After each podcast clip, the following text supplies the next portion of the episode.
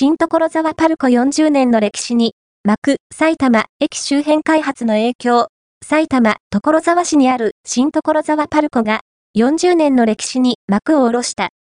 29日夜に閉店を迎えた新所沢パルコには、3階まで埋め尽くすほどの利用客が訪れた。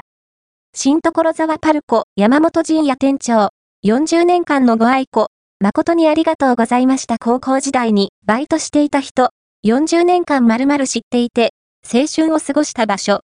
楽しい思い出ありがとうございます。新所沢パルコは、所沢駅周辺の開発で、新しい商業施設が開業することなどを受け、閉店となった。